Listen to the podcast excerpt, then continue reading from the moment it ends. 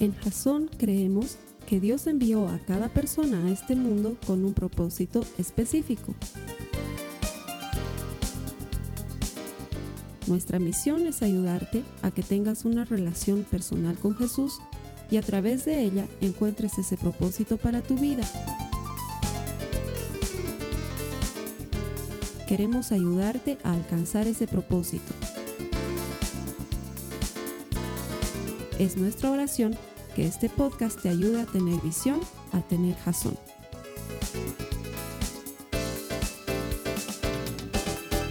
Gracias por conectarte, bienvenido. Como todas las semanas te doy la bienvenida a Jazón a los servicios que ponemos en internet, a las personas que se conectan desde tan diversos lugares. Esta semana estuve revisando las, em, ¿cómo se llaman? Las estadísticas, las métricas de lo que está sucediendo con nuestros audios, con nuestro podcast. Estoy súper contento. No, jamás, ni en mis más locos sueños me hubiera imaginado que gente en Suecia descargara nuestros podcasts y los escuchara y estuviera recibiendo de la palabra de Dios, estoy profundamente agradecido. No porque no esté agradecido de nuestros hermanos mexicanos o colombianos o ecuatorianos o uruguayos que nos ven y nos escuchan, pero es que jamás en la vida me hubiera imaginado que en Suecia alguien necesite escuchar una prédica en español y eso es Dios abriéndose senda y llevando su palabra donde Él quiera llevarla. Nosotros solo somos siervos inútiles, hacemos lo que nos toca, pero Él es el Señor, Él es dueño de todo lo que existe y en su gran amor Él quiere llegar ahí donde estás conectado. Así que desde La Paz, Bolivia, te mandamos un abrazo de bendición, jasonauta, donde quiera que te encuentres, que el Señor te hable por medio de su palabra. Hacemos esto porque creemos que todo el que encuentra a Dios encuentra vida. Y estamos seguros que tú estás encontrando esa vida abundante y plena que Jesús ha comprado para ti en la cruz del Calvario. Gracias por conectarte bienvenido. A las personas que me ayudan todas las semanas a predicarle, esos miles que están conectados ahí en el internet, no sé dónde. Les doy gracias por su fidelidad, por su amor al Señor, por ser perseverantes y consecuentes y por abrirse a las promesas de Él. Él premia, Él recompensa a los que le buscan. Y tú estás entre ellos. Si no, no estarías aquí en una reunión como esta. Así que gracias por estar aquí. Bienvenido, que el Señor te bendiga. Vamos a cerrar nuestra serie Sé tú el milagro. Hoy es el último mensaje de esta serie. Habíamos visto que el objetivo de esta serie era desenfocarnos de nosotros mismos. Vivimos en un mundo ensimismado que nos empuja a pensar en mí y solo en mí. Satisfacerme, yo ser feliz, yo saciar mis necesidades, yo ocuparme de mí. Y nos olvidamos de que el mundo está lleno de otras personas con las mismas necesidades, con los mismos sufrimientos, con los mismos anhelos que tú y que yo. Y que Jesús quiere que nosotros demos vuelta a nuestra vista y miremos un poco más al otro. Miremos un poco más al que necesita, que a lo mejor está sentado al lado nuestro. Ser de bendición para el prójimo no nos lleva a ir tan lejos como mirar al que está sentado al lado nuestro. Y podemos ser nosotros el milagro para esa otra persona. La primera semana veíamos que tú puedes en tus manos llevar el milagro que haga que Jesús provea a otras personas, que haga que Jesús obre con poder para la vida de otros. En tus manos estaba el milagro. La última semana veíamos que en tu boca también está ese milagro. Tú puedes hablarle palabras de ánimo a otra persona, tú puedes ayudarle a crecer en el espíritu, tú puedes llevarle palabra de Dios y ser portavoz de la voz de Jesucristo por medio de tus propios labios y de tu propia voz y puedes ser la voz de Jesucristo. Y esta semana vamos a cerrar la serie viendo cómo tú, tú y yo podemos ser los pies de Jesús. No sé si te acuerdas, pero hay un canto muy antiguo, yo lo recuerdo de cuando me obligaban a ir a la procesión cuando era chiquito. Cuando era chiquito me obligaban en Semana Santa a ir a la procesión. Era penoso, no me gustaba ir a la procesión, sol, caminar tan largo, ver gente sufriendo, no me gustaba. Pero cuando llegábamos a la iglesia cantábamos unas canciones que esas sí eran bien lindas y había una canción que me encantaba que decía, hermosos son los pies de aquel que viene anunciando buenas nuevas. Hermosos sobre los montes son sus pies. Decía, me encantaba esa canción y me imaginaba un Jesucristo enorme, gigante. Yo era chiquito, entonces me imaginaba un Jesús enorme caminando entre los montes, así ponía su pie y, puff, y decía, más que hermosos, esos pies deben dar miedo, porque, claro, es que mi imaginación de chiquito no entendía el concepto central de lo que estaba diciendo ese pasaje de la escritura que está en Isaías. En Isaías dice, qué hermosos son los pies de aquel que trae buenas noticias, de aquel que trae noticias de salvación. Y luego Pablo lo va a volver a citar en Romanos, diciendo, qué hermoso es aquel que trae buenas noticias. El Evangelio es eso, buena noticia. Y los pies de Jesús te dan algo, te traen algo. Te alegras de verlo llegando porque está trayéndote algo, te va a dar algo. Y otra vez estamos en la mentalidad de quiero, dame, recibiré. Y lo que Jesús quiere es que tú seas esos pies. Que tú vayas a algún lugar donde yo no puedo llegar, pero tú sí puedes llegar y lleves el milagro de Jesús a ese lugar. En, en el corazón de Jesús, en la mentalidad de Dios, todo esto que hacemos se trata de dar y no de recibir. Y cada vez que los pies de Jesús van a algún lugar, Jesús lleva algo para que alguien en ese lugar lo reciba. Y tú puedes llevar eso y ser tú los pies de Jesús.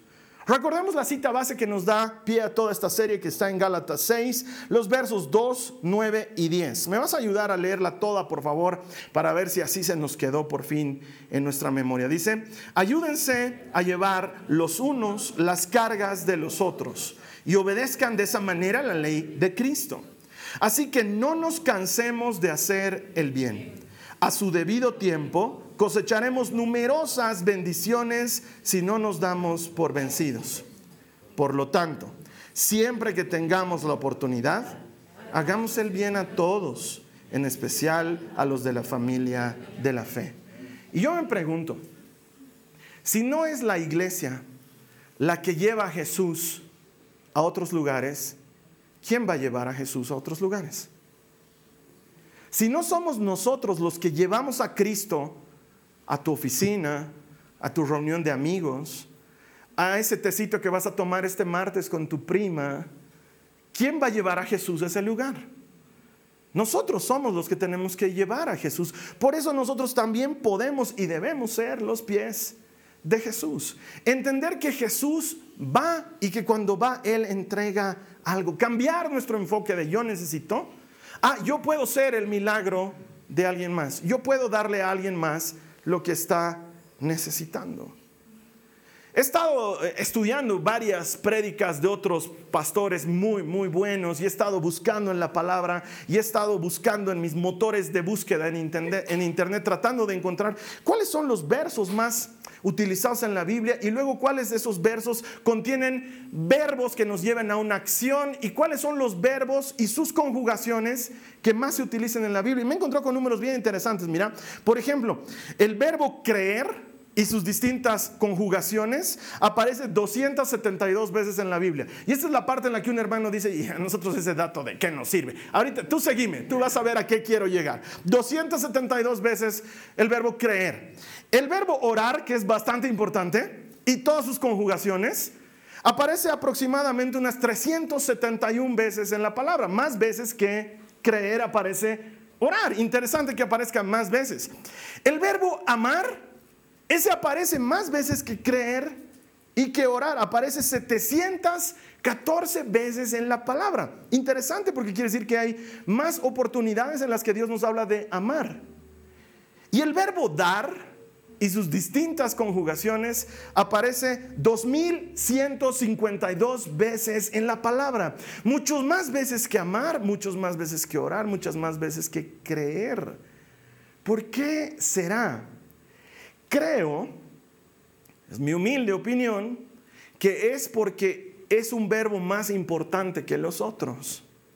De hecho, cuando escuchamos la cita bíblica más famosa de la historia de la humanidad, Juan 3:16, es una celebridad, Juan 3:16, aparece en películas, en premiaciones de películas de televisión, en libros, es una celebridad Juan 3:16. En partidos de fútbol, en el Super Bowl, está en alguna esquina del estadio, Juan 3:16. El que ahorita está diciendo, ¿qué, qué dice Juan 3:16? No ha leído la Biblia. O sea, de veras no ha tenido un contacto con la Biblia. tenido un contacto con la Biblia sabe Juan 3:16, pero por amor a los que no, vamos a leerla. Juan 3:16 dice, ayúdame a leerla. Porque de tal manera amó Dios al mundo que dio a su Hijo unigénito para que todo aquel que cree en Él no se pierda, sino que tenga vida eterna. Salvo orar, los otros tres verbos que te mencioné sí aparecen ahí. Amar y creer también está. Y nos olvidamos del verbo dar. La parte más emocionante, Juan 3:16, a la mayoría de las personas nos parece que tanto amó Dios, tanto amó y nos llena de gozo porque hoy nos ama. Y nos olvidamos de que la parte central no está en que amó, sino que el amor lo llevó a hacer algo. El amor no es amor si no te lleva a hacer algo. Si tú dices que amas pero no haces algo, mentira que amas. El amor hace algo. Y en el caso de Dios, este amor le hizo dar su vida. El amor te hace dar. Por eso es que creo que este verbo es mucho más importante que todos los otros. Porque dar revela el carácter y el corazón amoroso de Dios. La forma en la que Él te demuestra que te ama es cuando te dio a su Hijo. Y dar es más importante que cualquier otra cosa. Mi hermana, mi hermano, la generosidad, que es la forma en la que dar se expresa en la vida, habla de la condición de tu corazón. ¿Quieres saber cómo está tu corazón? Fíjate a qué le das tu tiempo, a qué le das tu atención, a qué le das tu dinero, a qué le das tu esfuerzo, a qué le das de ti. Porque aquello a lo que tú le das nos muestra la condición de tu corazón. Si tú eres una persona poco generosa, es que tu corazón está seco. Cuanto más generoso eres, más fructífero es tu corazón, porque Dios es un Dios generoso. Él es así y como es Él quiere que seamos nosotros. Es, un poco la relación padre-hijo que uno tiene. Yo, yo quiero que mis hijas hereden cosas mías. Quiero que tengan ciertas habilidades de su mamá y ciertas habilidades de mí. Ciertas características. Me gustaría porque, porque son mis hijas. De hecho, te he contado varias veces de la María Joaquina ha madurado mucho en su generosidad. Te he contado, ella ha comenzado con robarse comida de mi plato. No importa lo que sea que yo me pedía, ella quería de mi plato. Yo le pedía algo a ella y ella estaba mirando siempre mi plato. Y son muchos años de mi vida que me ha trabajar en compartir mi comida porque es lo único que no me gustaba compartir. O sea, es mi comida. Es más, eh, íbamos a comprar algo y yo decía, tengo hambre, voy a comprar algo, eh, voy a comprar algo del, drive-thru. Eh, ¿Van a querer algo? No, no, no, las tres no. Yo decía, pucha, sé que van a comprar y toditas me van a saltar. Entonces me acercaba ahí, ¿qué va a querer? Cuatro porciones de papas fritas y la Karen decía, ¿por qué cuatro? Yo sé por qué. Yo sé por qué. Porque la María Joaquina me asaltaba, sobre todo ella. lo que sea que yo estaba comiendo, desde chiquita estiraba su manito y yo era así transpirando, pero ha madurado mucho. Ha madurado mucho. Incluso ha llegado hoy, ahora que ya está bastante grandecita, al punto en el que le digo, María Joaquina, ¿puedo comer esa salsa de queso que no estás comiendo? Claro, me dice, cómetela toda, no importa, me dice. ¿Y no vas a querer? Sí, pero te la doy, me dice. Ya ha llegado al otro extremo, ha, ha, crecido mucho, pero en el proceso ha pasado por una etapa de egoísmo que también te lo he contado, en la que yo les compraba algo de comer, yo no tenía hambre, digamos, y les compraba algo de comer, y en lo que yo estaba poniendo la comida y los platos, me sacaba una de sus papas. Y ella me miraba así con cara de, ¿por qué te sacas mi papa? Y yo le decía, hijita, perdón, y me decía, es mi papa, me decía. Y en ese momento yo pensaba esto, que es algo que me ayuda a entender cómo funcionan las cosas con Dios. Primero, técnicamente, su comida es mía. Yo la he comprado. Entonces esa comida me pertenece. No es de ella como ella dice, eh, papá, mi papá. No, no es tu papá. En mi gran bondad y en mi gran misericordia, te estoy dando papas para que comas. Porque te amo. ¿Sí? pero técnicamente esa comida no es tuya, es mía. Y lo mismo dice la palabra de Dios de nosotros. El Señor dice, el mundo y todo cuanto en él existen es mío y me pertenece. Yo he colgado el universo y le he puesto un nombre a cada estrella. Las llamo por su nombre y me escuchan. Todo lo que existe, todo es mío. A veces tú crees que dices, ah, mi auto. No es tu auto, es de Dios. Él es el dueño, técnicamente es el dueño. Ay, estoy teniendo problemas en mi trabajo. No es tu trabajo, es de Dios. Él es el jefe detrás del jefe. Él es la firma, él, es el dueño de los fondos detrás de la firma del cheque. Él es el dueño de todo. Es algo que el ser humano necesita entender. No es que yo le estoy dando algo a alguien o le estoy dando algo a Dios. Estoy dando de lo que Dios me da porque el verdadero dueño es Él. Así como la María Joaquina, cuando me da una papa, me está dando mi papa. Porque yo soy el dueño. Si me entiendes de lo que estoy hablando. Luego también me pongo a pensar, después de todo no tenía hambre, ¿para qué me estoy robando su papa? Además, estoy en perfectas condiciones de comprarme mi propia comida. Mientras la María Joaquina depende de mí para que yo le compre comida, yo me puedo ir a comprar mi propia comida. Y lo más interesante es que Dios dice exactamente lo mismo. Dice en su palabra, si yo tuviera hambre, no te pediría a ti que me des de comer, porque yo soy el dueño de todo. Si tuviera hambre, dice Dios, ni te avisaría. A ese nivel de propiedad estamos lidiando. Él es dueño de todo. Finalmente, si la María Joaquina madura como lo ha hecho ahora y me dice, servite lo que quieras, es tuyo, tú ves y dices, mi hija es generosa, pero realmente en lo técnico, ella me está devolviendo lo que yo le he dado. Sí, me está dando, pero su dar es solo una devolución porque en realidad el dueño de esa salsa de queso soy yo. Entonces, si mi hija un día entrara en mi dormitorio y me diría, papá, he reflexionado mucho y sabes que he decidido honrarte con esta salsa blue cheese yo le diría, gracias, pero la salsa es mía. Me estás devolviendo. No sé si entiendes de lo que te estoy hablando. Nosotros no le damos algo a Dios, nosotros le devolvemos. Hoy no te quiero hablar de dinero. Esta no es una prédica de diezmo y ofrenda, no lo es. Pero sí es importante entender que el dinero está ahí en el propósito de Dios para entrenar tu corazón y para entrenar el mío. Porque lo que más le cuesta al hombre dar es su dinero. Y cuando tú te entrenas en dar tu dinero, lo demás lo puedes dar con mucha más facilidad.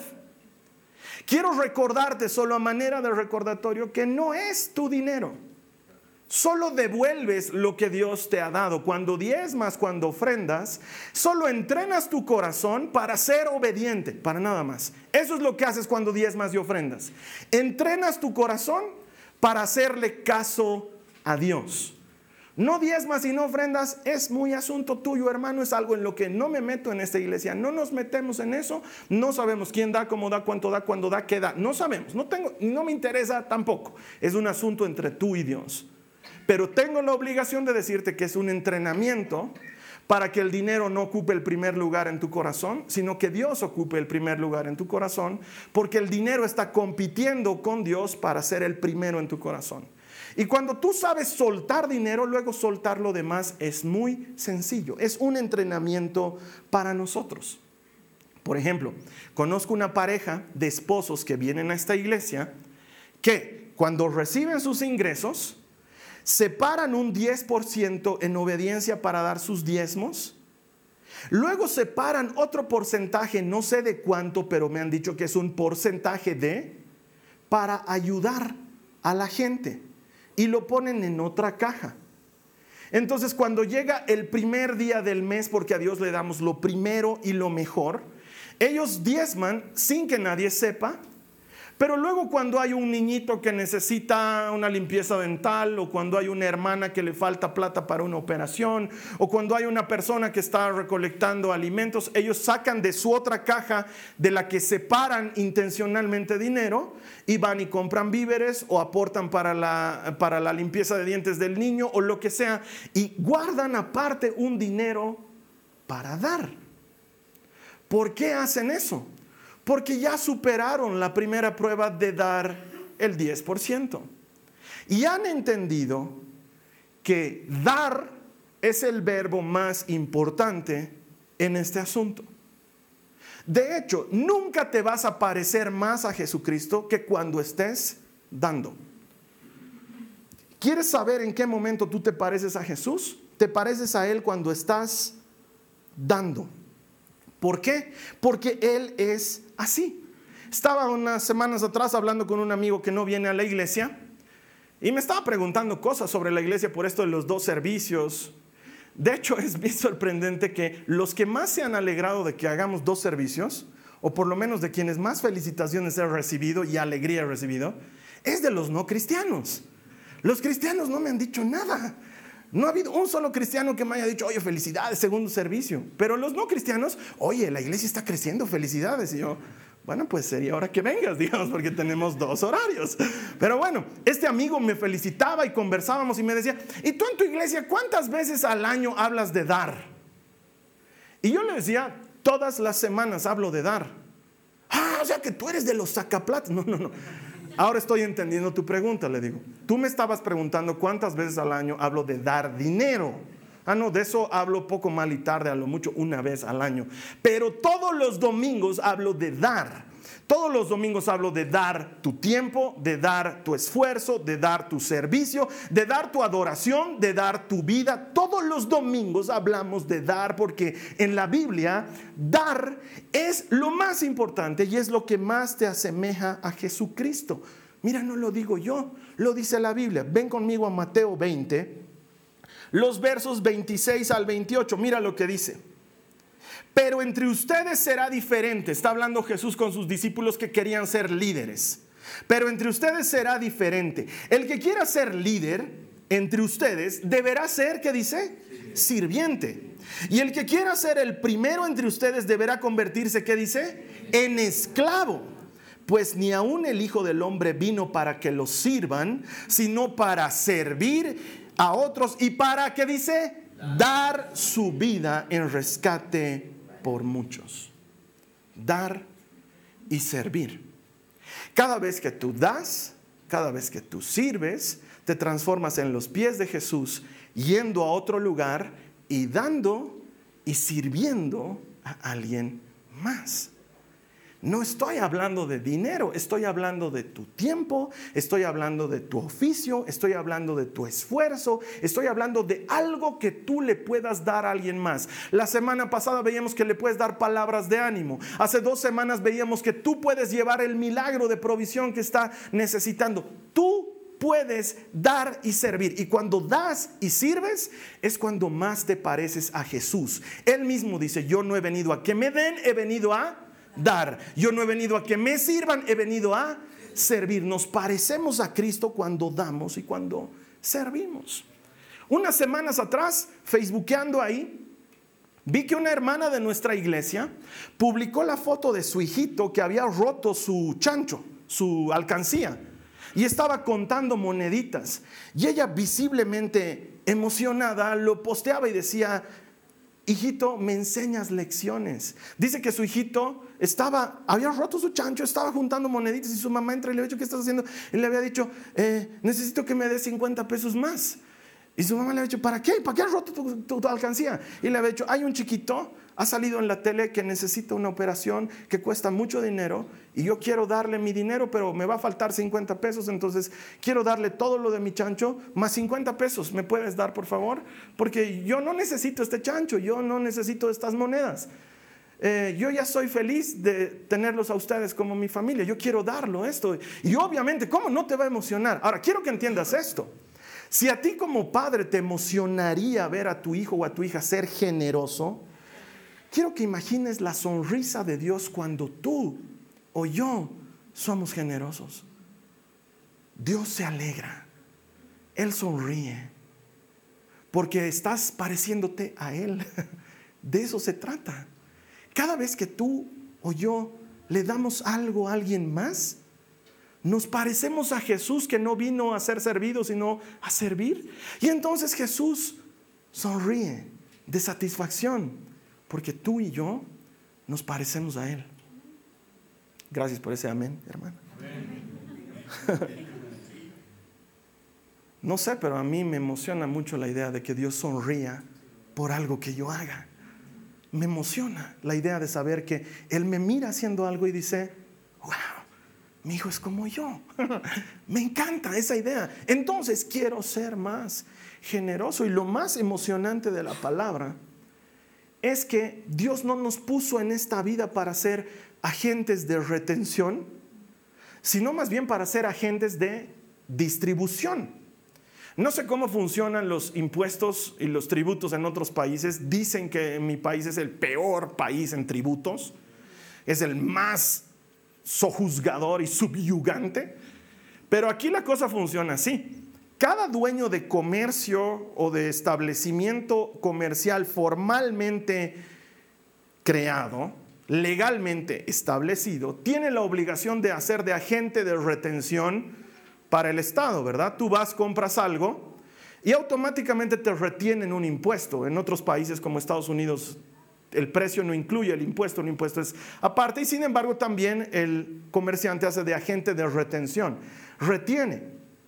Dios no te ha llamado a esta vida para que tú seas agente de retención. Dios te ha llamado para que tú seas agente de distribución. Lo que sea que Dios te da, no sé qué te da.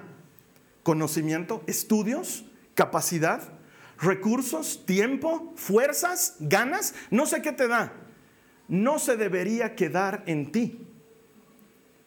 Deberías darlo a alguien más.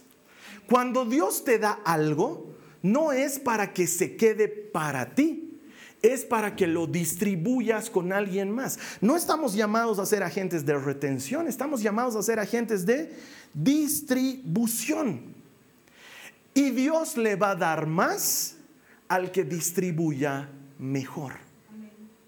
Si te preguntas por qué no prospero en la vida, ¿no será, quién sabe, porque no distribuyes lo que tienes?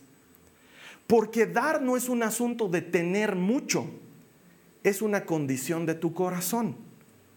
No importa si tienes mucho o si tienes poco. La generosidad habla de cómo está tu corazón. Y cuando tu corazón está bien, tu corazón da.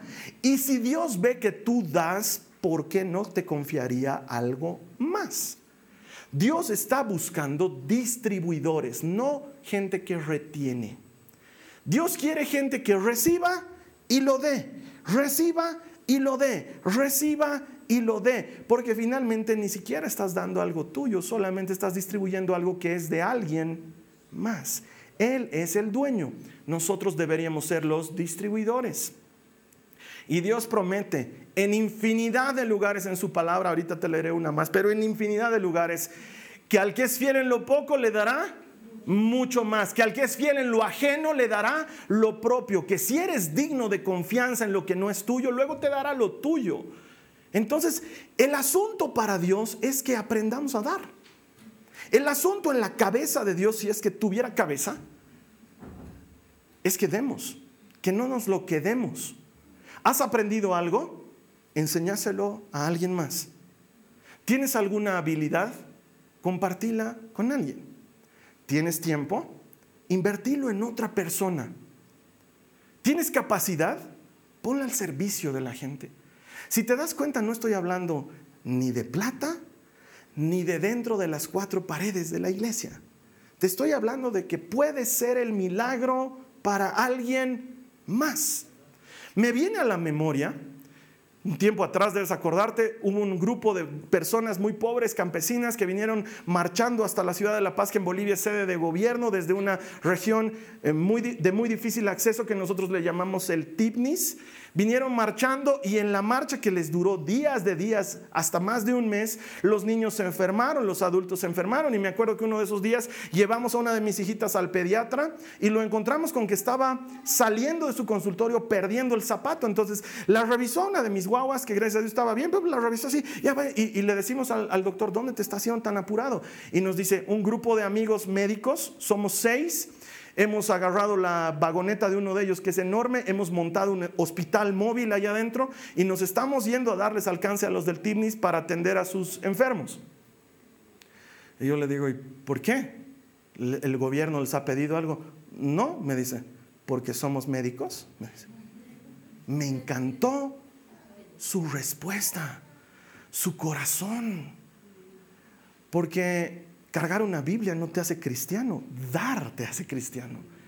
Esos médicos, cristianos o no, no lo sé, se estaban pareciendo a Jesús cuando con sus propios medicamentos, con sus propios recursos fueron y empezaron a atender niños enfermos, montando un hospital ambulante ahí en medio de la nada.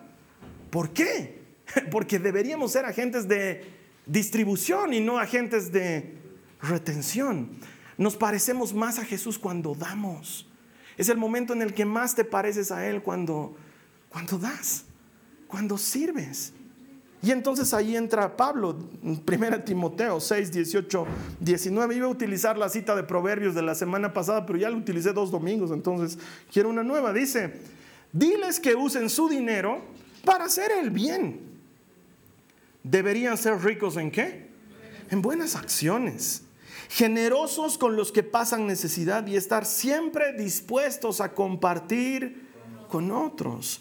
De esa manera, al hacer esto, ¿qué dice? Acumularán su tesoro como un buen fundamento para el futuro, a fin de poder experimentar lo que es la vida verdadera.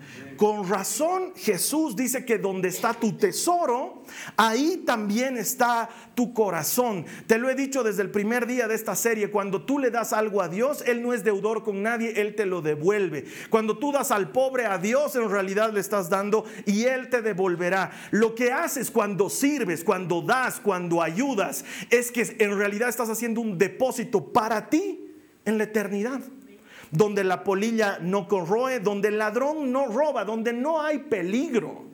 Ahí estás haciendo un depósito eterno. No se ve aquí, no se ve ahora. Y sin embargo, Dios da más al que reparte más. Dice que da pan al que siembra y semilla al que reparte. Eso es lo que hace Dios. Él es un Dios dador y sabe cómo funciona esta mecánica. Él dice, hay que dar para recibir, no es a la inversa. Hay que dar para recibir. Y entonces cuando tú das, cuando tú sirves, cuando tú haces algo por alguien más, te pareces a Jesús y haces un depósito eterno en tu cuenta a favor tuyo. Y Dios, Dios te recompensará. Donde está tu tesoro, ahí también está tu corazón. Pero Jesús lo dijo de mejor forma. Hechos de los Apóstoles 20, verso 35 dice, deben recordar las palabras del Señor Jesús. Ayúdame a leer sus palabras. Dice, hay más bendición en dar que en recibir. Hay más alegría en dar que en recibir. Mira, me he traído algo para hacerte un ejemplo. Te voy a mostrar qué es. Ah, ¿De qué sabor es el dulce que acabo de poner en mi boca? Por el color puedes imaginar más o menos, y si te has comprado alguna vez puedes saber, pero la verdad, mm, qué rico. la verdad es que no hay forma de que sepas a qué sabe hasta que lo pongas en tu boca. Hasta que no das, no sabes el gozo que produce dar. Mientras sigues centrado en recibir, en para mí, en yo necesito, en oren por mí porque estoy mal, quisiera orar por otros, pero el que, está mal soy yo, no has encontrado el gozo que hay en orar por otro, en bendecir a otro, en ayudar a otro. No hay manera de que sepas a qué sabe el dulce hasta que no te lo metes tú a la boca. Jesús puede venir a decirnos un millón de veces que hay más alegría en dar que en recibir. Pero hasta que no lo haces, sigues con mentalidad de niño en Navidad esperando recibir. Y te puedo asegurar que es mucho más hermoso cuando das. El gozo que se experimenta es superior y cubre toda necesidad. Cuando das es cuando menos necesitas. El verbo más importante es dar. Y cuando tú y yo damos y servimos, estamos siendo los pies de Jesús. Porque estamos llegando donde Él no estaba llegando. Y ahí estamos dando eso que dice la palabra. Qué hermosos son los pies que traen buenas noticias. Qué hermoso que la gente te ve llegar y dice, wow, esta persona trae esperanza. Wow, esta persona trae ayuda. Wow, esta persona trae bendición. Y verte llegar es sinónimo de buenas noticias, de algo hermoso. Y estás llevando a Jesús a otros. Termino con esto. Yo la verdad no he nacido generoso. Yo no he nacido generoso. Y creo que la mayoría no nacemos generosos. Creo que lo primero que aprendemos a decir es mío. Las mamás dicen, su primera palabra ha sido mamá. Mentir, mío ha sido su primera palabra. Mío, mío. No he nacido generoso. No es algo que haya estado en mí de nacimiento. Te he contado, una época de escasez salgo y veo que mi mamá ha invitado a desayunar a gente desconocida cuando no tenemos para desayunar. Es como que mi mamá está loca. Porque en mí el ser generoso no ha sido algo natural. Pero te puedo garantizar esto, he nacido de nuevo. Y cuando naces de nuevo, todas las cosas viejas pasaron, ¿eh? aquí todas son hechas nuevas. Y Jesús, Él es generoso. Y Él vive en mí. Ya no vivo yo, vive Cristo en mí. Él es generoso. Él da, Él sirve, Él ayuda, Él entrega. Ese momento cuando tú estás haciendo eso, te pareces a Jesús. Entonces yo no soy generoso, pero Jesús en mí, Él es extravagantemente generoso. Y Él quiere hacer lo mismo por ti hoy. Vamos a cerrar nuestros ojos. Y vamos a orar y le vamos a ofrendar al Señor predisposición. ¿Qué es lo único que ahora le podemos ofrendar? Predisposición de llevarlo a Él a otros lugares. Predisposición de ser sus pies y llevar su ayuda, su cobertura, su favor a otros lugares. Si tú quieres hacer esto, si tú sientes en tu corazón este llamado del Espíritu Santo a dar y a servir, ora conmigo esta oración sencilla ahí donde te encuentres. Dile a Jesús, Señor Jesús, te doy gracias por todo lo que me das. Reviso mi vida y soy bendecido y en gran manera. No me haces faltar. Por eso, a partir de hoy, quiero ser como tú. Dile a Jesús, quiero ser como tú. Quiero parecerme a ti. Y en lugar de ser agente de retención, quiero ser agente de distribución. Lo que tú me des, lo voy a dar lo que tú me entregues, lo voy a repartir. Sé, Señor, que está en tu corazón el ser generoso. Y como tú estás en mi corazón, yo también soy generoso. Es mi compromiso, es mi deseo delante de ti. En el nombre de Jesús. Amén. Amén. Si has hecho esta oración, Jesús se ha tomado tus palabras en serio. Él recibe nuestras oraciones y Él hace que se transformen en realidades. Yo te invito a que como primer acto de generosidad nos ayudes. En esta iglesia no vendemos nuestras prédicas, las colgamos gratis en internet. ¿Por qué? Porque queremos dar, porque queremos servir. Pero yo no puedo llegar a donde tú llegas. No conozco ese amigo que está pasando por ese momento difícil en tu oficina. No conozco ese familiar que está alejado de Cristo hace tanto tiempo. No lo conozco. Pero sabes que tú sí, tú lo, tú lo conoces. ¿Qué tal si le llevas este mensaje? Tal vez le da esperanza. Tal vez le ayuda a encontrar esa vida abundante que nosotros creemos que se encuentra al encontrar a Dios. Y entonces tú y yo vamos a estar pareciéndonos a Jesús dando y sirviendo a otros como Él da y como Él sirve. Luego va a haber un momento en el que todos nos vamos a juntar para celebrar esto, donde vamos a conocer a aquellas personas que nunca hemos conocido, pero a las que hemos servido aún sin saberlo. Y en ese momento, todos en esa fiesta vamos a festejar y celebrar que todo el que encuentra a Dios encuentra vida. Te voy a estar esperando aquí la siguiente semana. Que el Señor te bendiga. Esta ha sido una producción de Jason Cristianos con Propósito. Para mayor información sobre nuestra iglesia o sobre el propósito de Dios para tu vida, visita nuestro sitio web www.jason.info. Allí encontrarás muchos recursos para animarte en tu relación con Dios, enseñanzas, nuestro blog, prédicas y mucho más. Te lo deletreamos www.jazon.info. También puedes visitarnos en nuestro sitio en Facebook www.facebook.com barra Que Dios te bendiga abundantemente. Muchas gracias.